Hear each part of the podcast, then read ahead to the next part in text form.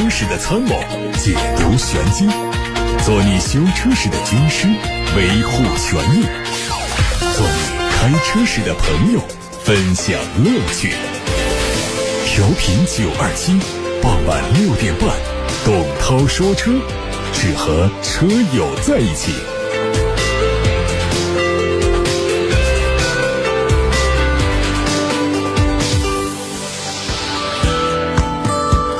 欢迎听董涛说车节目，热线电话八六八六六六六六，还有董涛说车的微信公众号可以留言看新闻。广汽三菱全新的欧蓝德在国内首次亮相。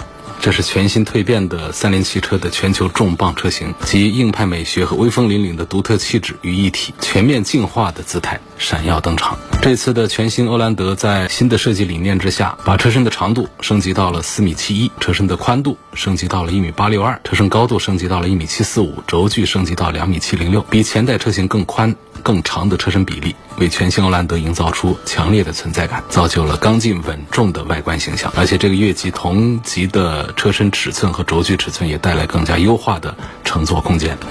新款的奔驰 GLS 正在做伪装测试，距离上一次捕捉到新车画面已经过了几个月，目前的状态是非常接近量产。预计车灯、保险杠、尾灯都是改款的重点，侧面几乎没有变化。作为常规操作，新款可能会提供全新款的轮毂，目前还没有内饰信息。据说方向盘做了重新设计，信息娱乐系统和屏幕会升级到最高的水平。截止到目前，动力系统也没有改动的迹象。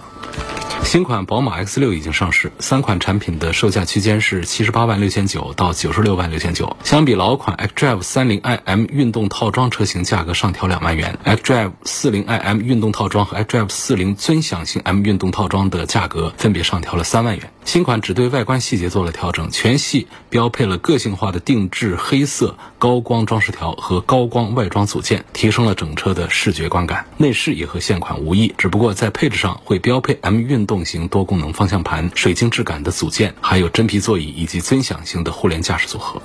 再看看奥迪新款 A4 Avant 和 Allroad 的价格和配置信息。Avant 推了两款车，价格是三十五万九千八和四十万一千八，取消了现款的四零 TFSI 时尚智雅型。Allroad 推一款车，售价四十三万零八百，相比现款上调两千。配置方面，Avant S Line 相对现款的四零 TFSI 时尚动感型增加了三十色的氛围灯，USB 替换了座椅加热。北京越野的 BJ 六零正式亮相。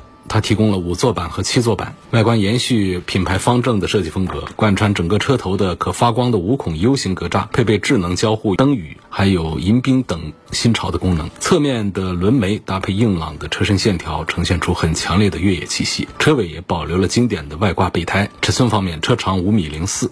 轴距两米八二零，上汽大通全新车型前进正式上市，七款车型的价格区间从二十七万九千九到四十一万九千九。它的定位是全尺寸豪华智能纯电动 MPV，车长五米二七，轴距三米二，封闭式的前脸搭配细长的车灯，下方保险杠层次感明显，融合了超声波雷达、毫米波雷达等辅助设备，整体设计简洁明了。车尾造型和 G 九零非常相似，不规则状的尾灯和前大灯呼应起来。纯电动小型 SUV 几何 E 推了三款车，价格从八万六千八到十万三千八。外观整体风格偏向简约，前脸是封闭的，大灯周围用了黄色的装饰条。硕大的 L 型尾灯经过了熏黑处理，上方有两段式的扰流板。广汽传祺发布了影库智能座舱系统的最新消息，这个车会在七月份开始盲定，八月份开启预售。在智能方面呢，它用上了广汽传祺的五点零版本智驾互联生态系统，内置了高通骁龙的八。幺五五芯片，车机系统是更加扁平化的潮流设计，支持智能化语音识别，包括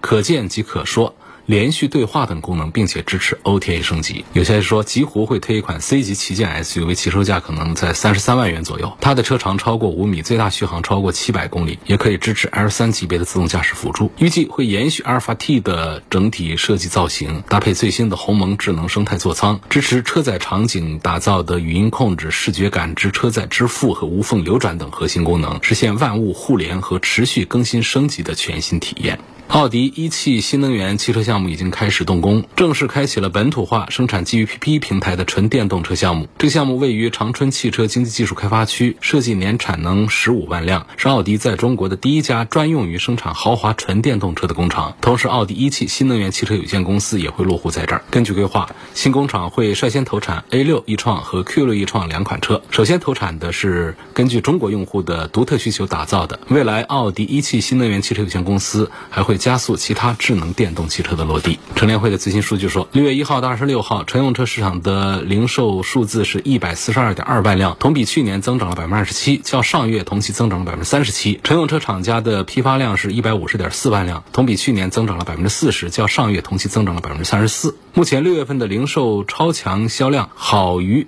行业内对政策应有的走势预期，总体市场零售表现值得期待。六月份主力车厂的新能源汽车走势也是超高速增长，预计今年六月份的新能源汽车零售量近五十万辆，有可能创下历史的最高数字。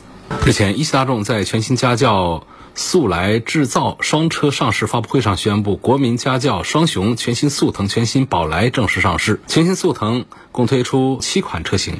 官方的价格是十二万七千九到十七万二千九，全新宝来推出五款产品，官方价格是十一万二千九到十四万一千九。另外，这次上市发布会的直播当中，一汽大众推出了线上云展厅，更好的满足用户线上便捷选车的个性化需求。同时呢，一汽大众融合智能 AI 技术，打造了一汽大众首位数字虚拟形象代言人，为全新速腾、全新宝来双车上市发布会提供了全新的技术助力，展示了一汽大众数字化转型的最新成果。各位。刚才听到的是汽车资讯，现在开始回答大家的选车用车问题。首先看来自八六八六六六六六张先生的问题是：操控性和实用性这两方面对比一下，领克零九新能源和理想 ONE，问哪个车更好一些？我认为从开车的感觉上讲，还是领克零九要比理想 ONE 操控性这方面表现好一些。但是在实用性方面呢，理想 ONE 确实是做的非常的人性化，这也是不管理想 ONE 还是理想新上的那个 L 九啊，打动很多人，让大家排队来咨询、来下单、来看这个车的一个原因所在。所以它的热度上是比领克零九是要强一些，但是从整车的技术含量啊、整车的内涵方面看的话呢，我还是赞成领克零九要多过于理想版。刘女士说，二零一八年五月份买的标致四零八，一点八升的自然吸气自动挡，开了七万公里整，主要是在市区用，之前都好好的，从去年开始经常就出这发动机的故障，没有任何预兆，一般在路边停个三五分钟，重新启动之后啊。故障码就自己消失，到四 S 店检查过好多次都查不出原因，问这可能是什么原因造成的，该如何处理？这个事儿呢，首先是故障码的提醒啊，一般说有几种情况：一个传感器受损、接触不良或者信号中断。这种情况还真的就是到四 S 店去查的时候呢，它又是好的，所以四 S 店它没有办法判断是哪个地方坏了来给你做处理，这就是查不出原因的地方。另外呢，包括发动机的保养不良啊、燃油啊、机油质量不好啊、混合气燃烧不好啊等等，这些都可能会导致发动机的故障提醒。但是相对这些来说呢，我觉得四 S 店的技师还是有办法能够判断出来是发动机。哪哪坏了的，可以做出对症的处理。而像这种接触不好、这种软故障的话呢，在四 S 店确实是很难遇到。所以这种情况的话，最好是如果再出现类似的故障提醒，没有证照的，在路边停车之后呢，你就赶紧打电话四 S 店报修。这车子不再启动，就就着。当前的这个现状，让 4S 店来通过仪器判断一下是哪里出了问题。如果你重新启动，故障码已经消失，那么其实你再到 4S 店去做检查的时候，这个毛病是没有办法再重现的，这就查不出原因来。这个道理就在这儿。现在看看来自微信公众号后台，有网友问：东风日产天籁二零一零款。这现在啊，车子提不起速度来，问这可能是个什么原因导致的？二零一零款，这是一个十二年的一个老车了，车的情况呢，那就很复杂了，要修发动机啊，或者是哪哪，这都是有可能的。而且呢，那个车呢，看是哪个排量，有二点零升的，有二点五升的，本身呢，他们这些动力都不是很强，时间长了之后呢，再加上积碳呐、发动机老化呀等等这样的情况，它都有可能出现这样的。那么修车的话呢，现在。做的比较多的还是那几个品牌的连锁，再加上本地有一些大型的修理厂，我觉得做这样的处理还是要更加放心一些。我赞成呢，可以到几个连锁品牌店看一看。哈弗 H 六的第三代 1.5T Max 版本的车机导航经常偏移，是不是 GPS 模块有问题？那确实应该就是这个问题了。GPS 模块我们可以把简单的土话说就是天线。打开地图之后呢，就需要一段时间做这个 GPS 的定位。如果你要获得精准的定位呢，就需要保持至少四颗及以上的卫星信号。你要说只有一两颗信号，多半来说根本就。没办法定位。你要说有个十来颗的话，那就会定位很快很准。另外，这个车在桥底下、在隧道里头、在高大的建筑物附近或者有强干扰地段，会影响信号的接收。离开这个区域呢，就会恢复信号。然后还有呢，就是 GPS 天线，有一些车呢，它是放在车内的，那这时候要注意，就是前挡风玻璃那儿贴的是什么膜？有一些膜呢，它的隔热效果还不错，但是呢，它是金属膜，金属膜就容易屏蔽 GPS 天线的信号。它也不是完全屏蔽掉，完全屏蔽掉，我们导航没办法用。用啊，这时候我们可以找到原因，它就是屏蔽了一些信号。那么外面的信号强的地方呢，它屏蔽掉一些之后，剩下的我们还能用。但是外面信号不强，比方说只有五六颗的时候，它加一屏蔽，那就到四颗以下去了，这个信号就不好，这是影响 GPS 信号接收的一个原因。所以说，在 GPS 没有定位或者说 GPS 信号弱的情况下，就会出现这样的路线偏移、播报延迟、坐标移动延迟等等这样的情况。下面有一个朋友问到一个关于胎压的话题，他说我是个新手，对车子一窍不通。二月底刚买了一台 SUV，有几个问题。第一，SUV 前后轮的轮胎分别是打几点几比较好？多久需要定期查一下轮胎？其实查轮胎这个事儿呢，咱们要时不时的查，就是每次洗车的时候，你别闲着，你起码用眼睛得看一下四个车轮子吧。咱们一个星期洗一次车吧，咱们看一下轮子，这是很好的一个养车的一个习惯。四个轮子的形态都差不多正常的话，咱们也不用每一次都把这个胎压把它测一遍，那个也太费劲。你明显看到说有一个轮子好像瘪一点的话，这就要关注。洗车店都可以测胎压加气，把这个地方要检查一下。有的时候呢，缺气呢，它其实并不是轮胎破了，而是时间长了之后，它有一些泄气，你把它加进去就行了。但是呢，大多数情况下，如果这个轮子胎侧的厚度、高度跟其他的轮胎不一样，或者说轮花在地面上接触的个数跟其他的轮胎不一样的话，那这个就是缺气。一般来说呢，不管是轿车还是 SUV 的话，保持在两点二到两点六这个范围之内就可以了。SUV 呢打高一点，轿车呢可以适当打低一点。冬天打高一点，夏天。呢，适当的打低一点，比方说像这个车呢，我建议呢，像夏天保持个两点三呢这样的左右的范围，就是一个比较正常的。因为夏天温度高嘛，地面温度也高，车辆轮胎行驶当中也会有一定的升高，可能两点三的跑着跑着跑到两点八去，这个正常。我们要以冷车时候的为准。冬天的事儿我们到冬天再说。我们说这夏天，夏天天气热啊，这个胎压不要打得太高，太高之后再加上暴晒，再加上地面的温度，再加上长途的行驶的话呢，爆胎的概率会提高。这是要在夏天的时候提醒大家的，胎压呢可以稍低一点。刚才说到一个正常值在两点二到两点六范围之间，我觉得在夏天的时候咱们打到这个两点三、两点四，尽量不要往上限跑到两点六、两点八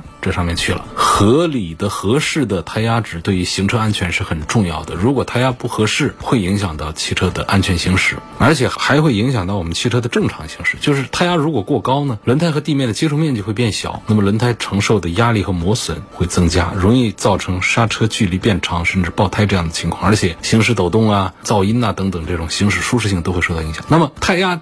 过低是不是可以呢？也不可以啊！轮胎和地面接触面积变大，方向盘会变重，油耗会增加，胎压不足还会造成胎侧变形、内部的钢丝老化，缩短轮胎的寿命。所以胎压特别低的轮胎呢，胎压还可能会造成异常的磨损，甚至于碾压报废这样的情况。所以为什么说缺气轮胎我们要赶紧去补胎去去修理？实际你要硬跑的话也可以跑，但是就跑时间长了，它轮胎就废了。这是关于轮胎胎压的话题。因为这个朋友提的问题还特别的多啊。他的第二个问题说，我开车从来不使用 N 档，就是自动挡的那个空档 N 档，就算是等个两分钟的红绿灯呢，我也习惯就直接挂 D 档，然后呢手动点亮 Auto Hold。我的习惯是，只要一个人上车就手动点亮 Auto Hold，只有不用车了下车时候才手动关闭它。问我如果长年累月的这样操作是否可以？没什么问题。其实从厂家设计这个自动刹车的这么一个功能来讲，就是给大家这样来用车的，我觉得没有什么大的问题。第三个问题说，雨天开车，主驾、副驾的车窗呢，还有两个外后视镜上经常挂很多雨水，这种情况让我根本没有办法看清车外的情况，导致我经常不敢拐弯。问这种情况，涛哥有什么好的建议？这个情况呢，你去买那种喷雾啊，或者是贴纸啊。处理一下。贴纸，我记得到九二七汽车商城上去是有后视镜的防起雾的这种贴纸的，透明的，跟后视镜尺寸稍小一点，贴到后视镜的正中央。这样呢，你用喷水实验会发现，其他地方会挂水珠，但是你贴了这个透明纸的地方呢，它不挂水珠。但是好像呢，我做了测试之后呢，觉得时间长了之后呢，像天气热了之后呢。会有一点点画面变形，这是看大家要考虑，它好像有这样一个缺点。另外，关于驾驶侧左边的玻璃，还有我们副驾这边的车窗玻璃上挂大量的雨水，导致我们没有办法看清楚外面情况呢？这个现在在网上可以搜索找防雨喷雾喷在这个玻璃上，可能时间长了它没有办法保持很久，但是我们刚好在雨季到，比方说。一个星期有好几天都会下雨，而且雨也会下的比较大。这个时候我们喷一次的话呢，用个几天，这还是比较的方便的。还有一点呢，就是如果我们根本就没有这些东西，又遇到了下雨这种情况呢，我觉得还是安全第一。首先呢，在后视镜上呢，用餐巾纸啊什么的擦一下。另外呢，我们在开车的过程当中不要去做这个动作，我们可以把两边的玻璃升降一次，其实也是一个刮水的过程，这个情况也会好一点。这儿有个朋友说，好多朋友都不知道带行区是个什么意思，希望主持人在节目里给说一下。带行区一般指左转弯的带行区，就指的是同向直行道的绿灯亮的时候呢，虽然说我们车还不能够左转，但是呢，左转。弯车道的车呢，可以前移到待转的区域，等到信号灯变化之后，再做左转弯的行驶。所以这个左转弯的车道呢，增加了几米长的白色的虚线框。注意，它一直把你连接到十字路口的中间地带去了，把你引到了马路中间去，不要不敢去。这是专门为大家设置的左转弯的待转区，所以它是供同向直行道的绿灯亮起的时候，左转道。还是红灯的时候，我们左转弯的车辆提前进入等待转弯的状态，来提高我们通行等待效率的。这个左转弯待转的范围呢，就是原车辆停止线到道路的中心处，末端稍有弯曲，你跟着它弯就没问题了。它中间可能会跨过人行横道的，也不用担心，在保证安全的情况下，跨过人行横道，一直走到那个顶端去。是没有问题的，所以设有左转弯待转区的路口，交通信号灯需要实行先直行后左转的规则。有个网友说，我车子是一八年的，跑了四万多公里啊，大保一直都没做过。那现在我去做大保养，需要注意哪些？其实四万公里不是一个最大的大保养，最大的大保养是六万公里做的项目会比较多。那么根据每一个车子不同呢，厂家对于大保养的要求不一样，四万公里也算是一次大保养。根据我们的手册来，我不知道你这是什么车。每个车对于大保养的要求都不一样，根据用户手册上的提示来做这个四万公里的保养就可以了，没有什么特别需要注意的。关于在今天节目当中有个朋友说到标致四零八的发动机的故障灯的问题呢，有个网友说是要换油箱的，换汽油油箱吗？